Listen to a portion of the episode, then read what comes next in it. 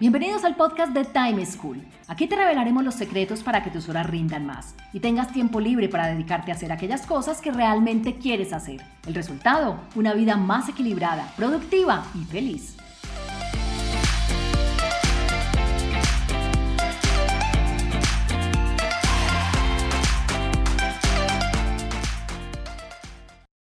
Hola, soy Juan Pablo Lema, un inquieto por la productividad y un estudioso del manejo del tiempo.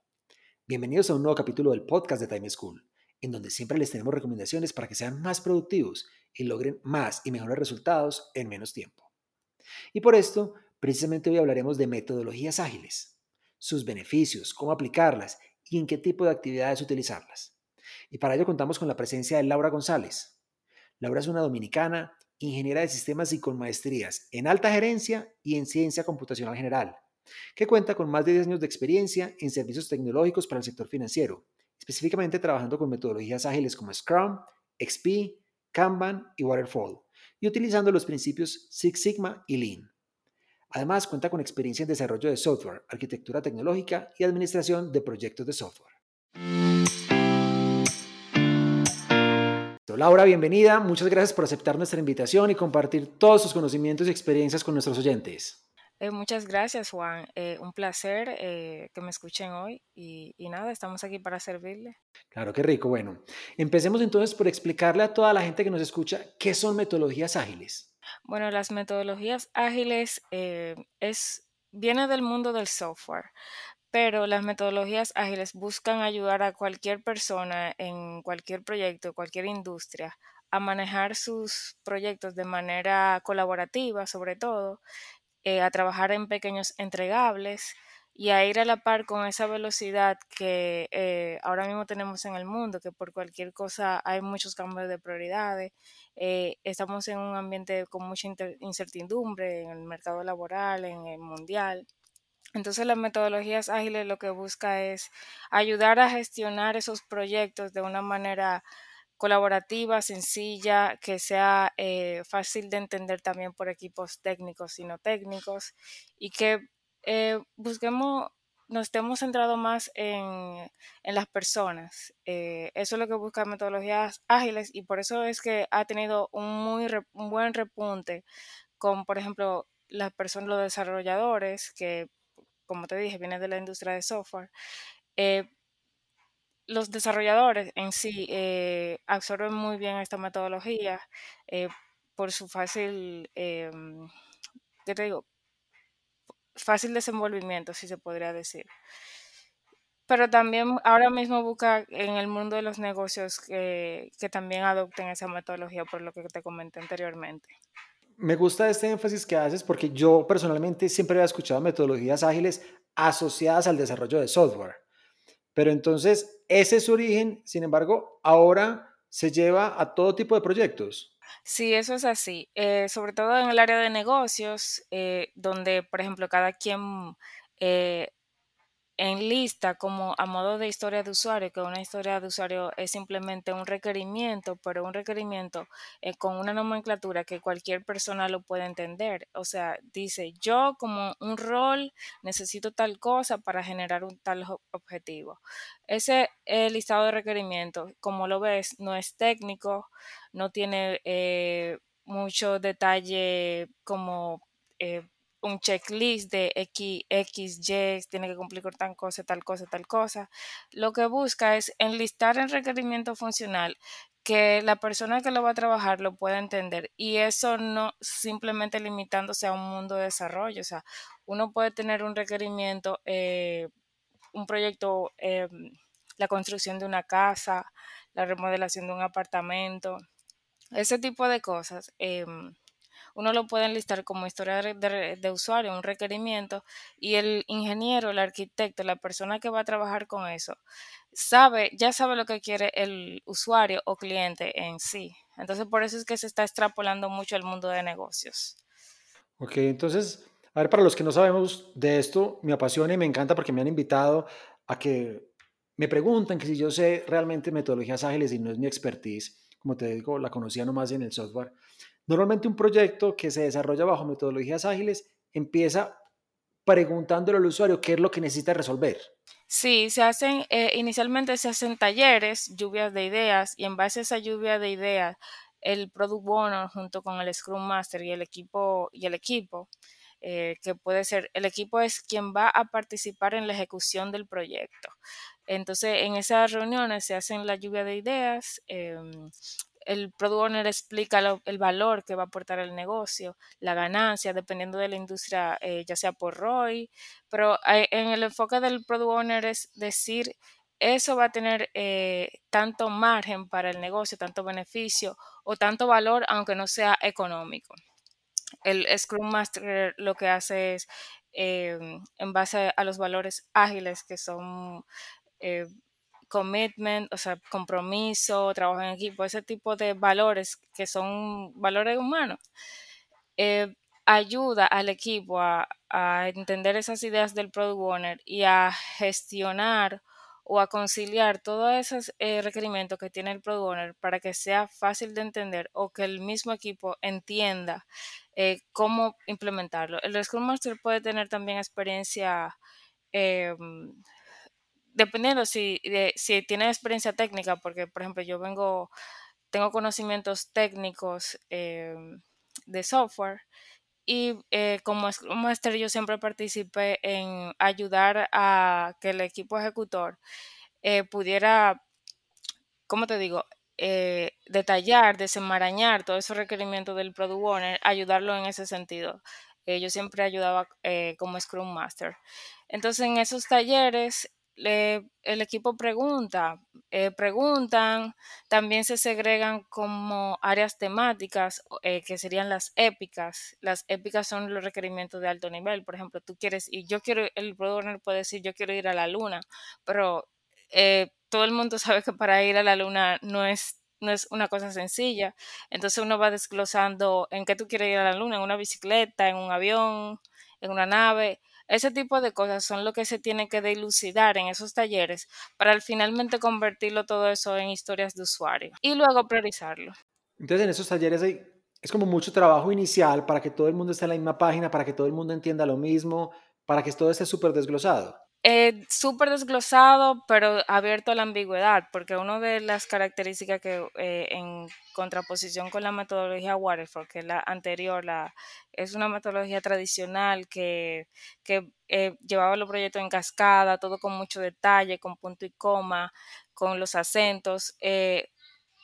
La metodología ágil es más abierta a la ambigüedad. No quiere decir que no se vaya a escapar eh, cualquier requerimiento, cualquier otro. Simplemente eh, en la planeación o en la ejecución del sprint, eh, esos requerimientos que van surgiendo en el momento de desarrollo del proyecto, uno lo coloca como historia de usuario y lo prioriza con el product owner de acuerdo al valor o al impacto que va a tener esa necesidad de negocio en el futuro.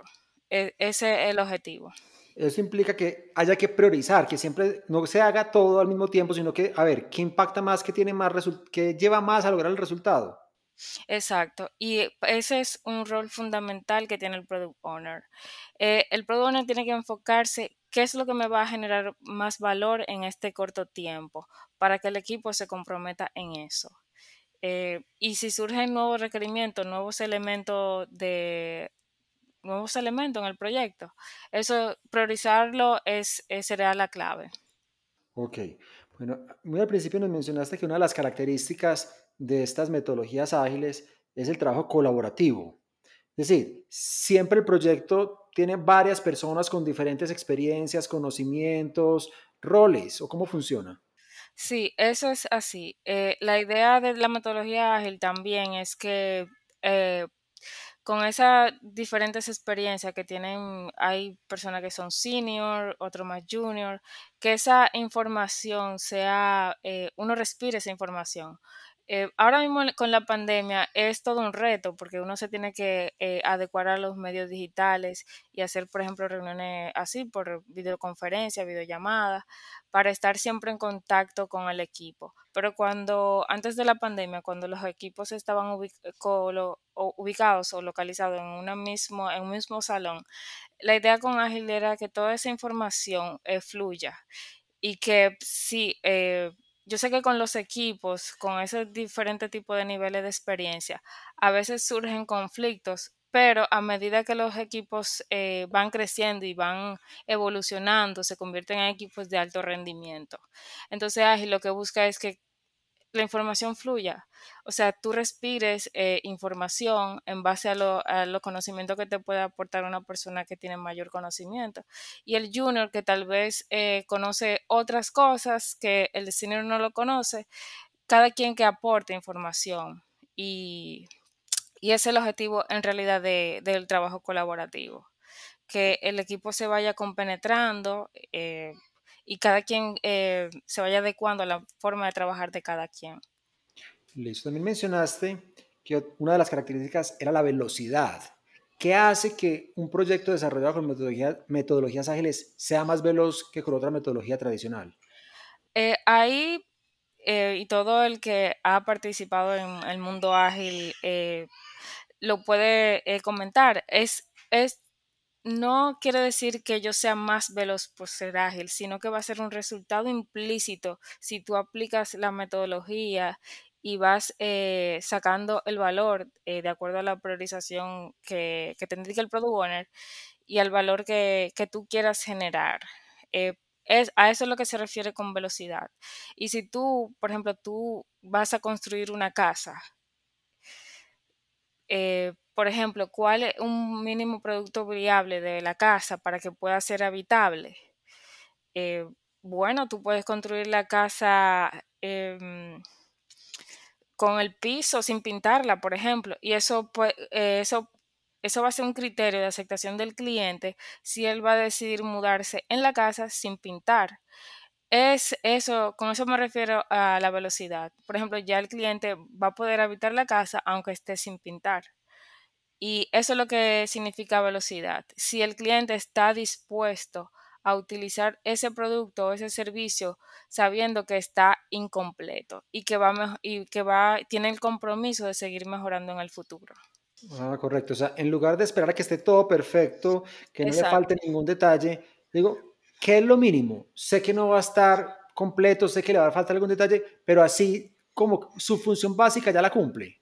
Exacto, es así con eso se refiere a la velocidad y, por ejemplo, eh, otra persona que esté haciendo una casa tiene que estar lista súper perfecta, completa, pero ya el que está sin pintar ya la está habitando, ya la está utilizando. Claro, la puede poner decoración, pintura, cosas y se ahorra, por ejemplo, en el arriendo de la donde estaba antes. Exacto. Perfecto, listo. Hablaste también de que una característica del proyecto con metodologías ágiles es tener pequeños entregables. Es así. Esos pequeños entregables eh, están alineados a la prioridad de lo que indica el negocio, el product owner. El product owner tiene que ser el experto en el negocio, en el mercado. Eh, y no necesariamente, bueno, porque puede ser un proyecto académico, un proyecto personal. Eh, en ese caso, el product owner va a ser uno mismo, pero tiene que entender qué es lo que me va a generar mayor valor y con qué yo no, con qué yo puedo eh, vivir, con que yo no puedo dejar de vivir. Ese tipo de cosas la tiene que segregar para, para darle la prioridad y saber qué es lo que le va a entregar valor. Listo. Eh, en tu experiencia, al aplicar esas metodologías, me figuro que hay unos usuarios más fáciles que otros. O sea, hay algunos que su mínimo producto viable, como lo explicaste ahorita, es más sencillo y hay otros que el mínimo producto viable le quieren poner de todo, que en realidad no es el mínimo, sino como el máximo, ¿o no pasa eso? Sí, eso pasa mucho y sobre todo me he encontrado muchos usuarios que son perfeccionistas y a veces en el mismo proyecto eh, e, es, difícil, en realidad al principio es difícil porque implica todo un cambio de cultura y con esos usuarios que son perfeccionistas o que vienen de metodologías tradicionales o de casi, por decirte, como abogados que tienen que tener su punto y coma, eh, los acentos, todo eso, es en su momento en principio es difícil pero uno se va eh, adaptando, acostumbrando, tiene que buscarle la vuelta a su usuario, explicarle mucho, o sea, tiene que evangelizar eh, lo que es la metodología ágil, ver eh, con el primer entregable, con el segundo entregable, ir demostrándole que se está generando valor y que se tiene un producto utilizable, aunque esté incompleto. Y sí, es mucho, hay muchos retos, por lo menos aquí en República Dominicana, donde yo he visto, mm, donde es el mercado que yo mayormente he trabajado.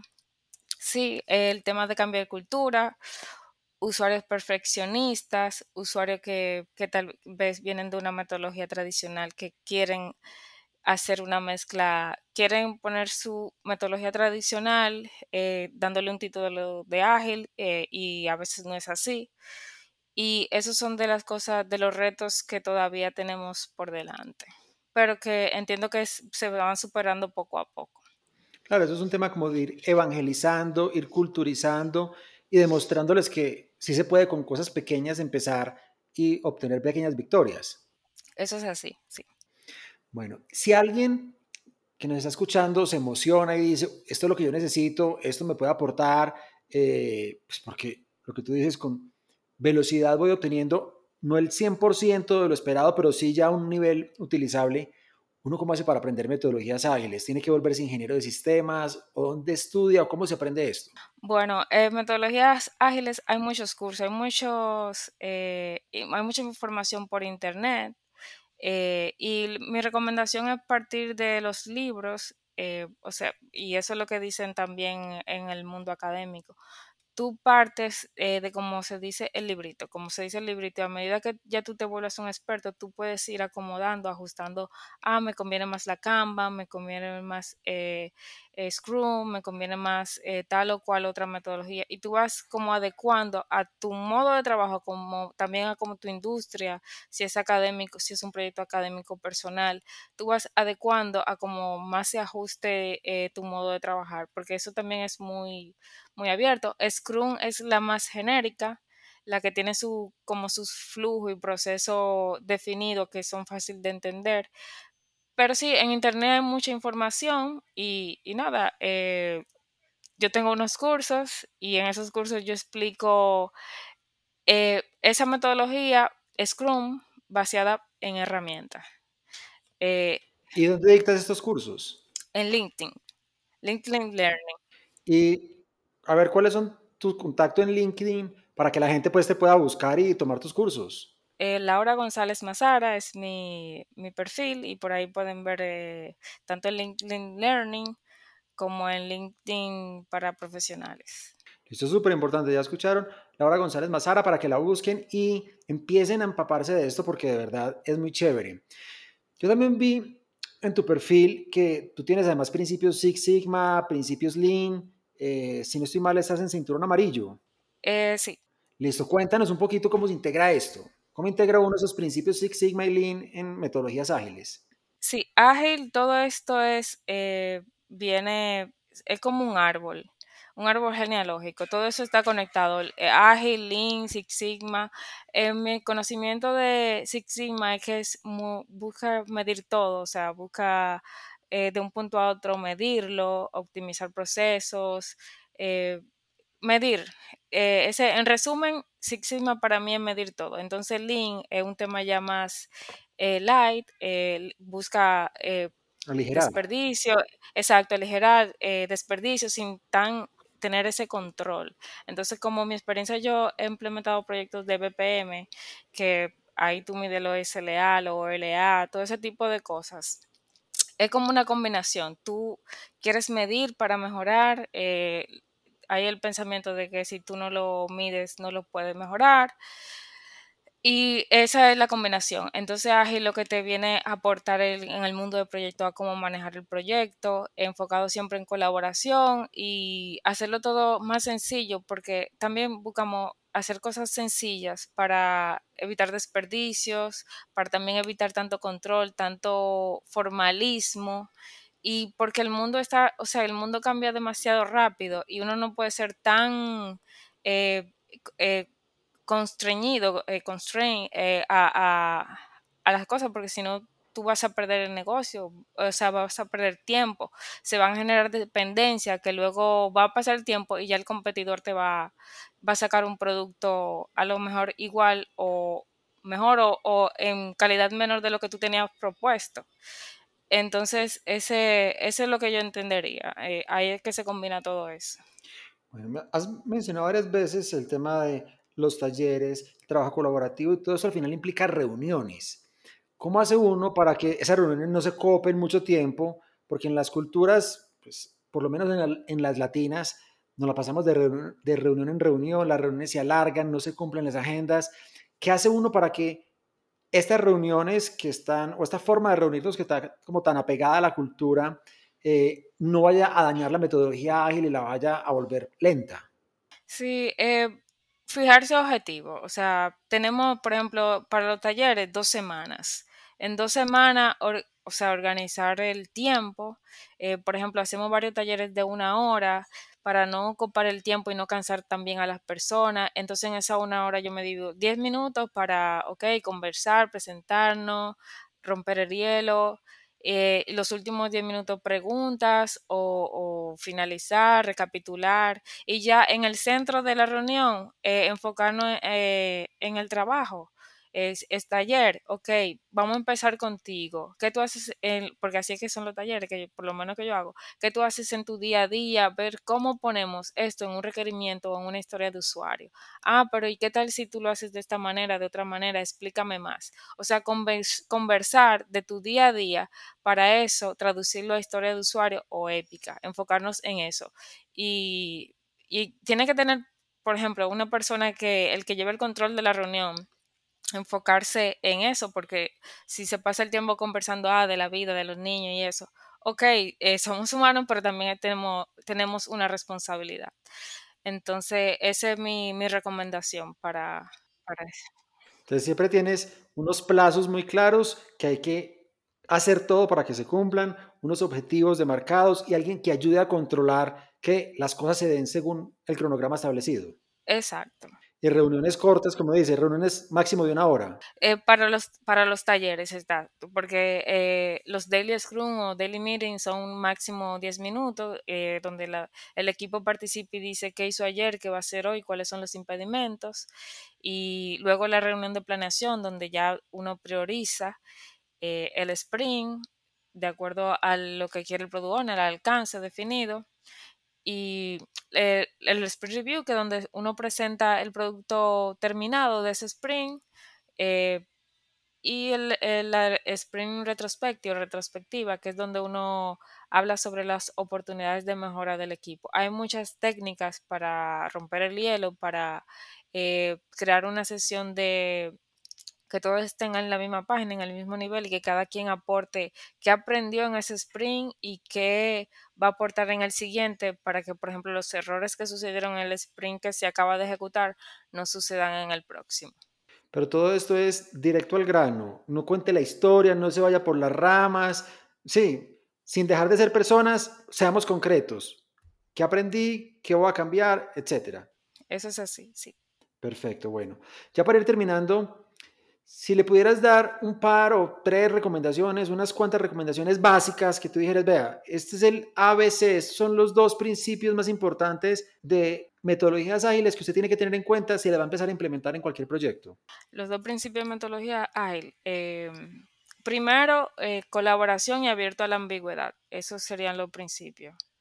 Eh, colaboración y, abierto a la ambigüedad, porque por ahí eh, todo como que se desglosa, todo eh, va por esos dos caminos. Uno tiene que estar dispuesto a trabajar con otros, dispuesto a compartir su conocimiento y a no tener todo seguro. O sea, es que no puedo tomar la decisión hasta que no tenga el 100% de la información. Eso no sirve.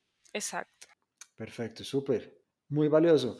Laura, pues muchísimas gracias por tu generosidad, por compartir tanta información tan valiosa para las personas que nos escuchan y que con seguridad les van a ayudar a hacer reuniones más efectivas, a que sus proyectos sean más ágiles y tengan resultados o entregables eh, más veloces, como tú nos decías. Sí, eh, nada, Juan, eh, un placer para mí compartir contigo y espero que esa gente de Colombia, nada, nos esté escuchando y que el conocimiento que hemos compartido en esta reunión sea de provecho para todos. Claro, y no solo de Colombia, porque te cuento que también México, Argentina, República Dominicana son el top 3 de países que más eh, nos escuchan por fuera de Colombia y nos visitan en nuestra página con mucha frecuencia. Bueno, excelente. Y nada, un placer. Bueno, espero tenerte por aquí en otra oportunidad. Muchísimas gracias. Gracias a ti. Bye bye.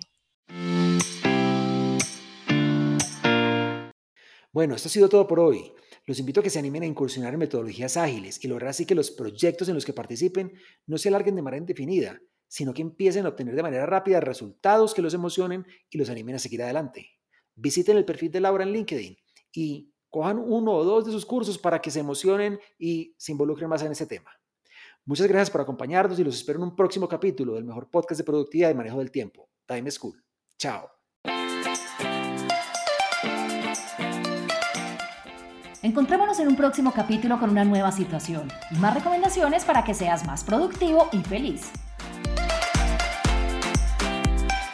Recuerda enviarnos los audios con tus preguntas, dudas e inquietudes al WhatsApp en Colombia 321-700-4810 por correo electrónico a podcast.timeschool.com.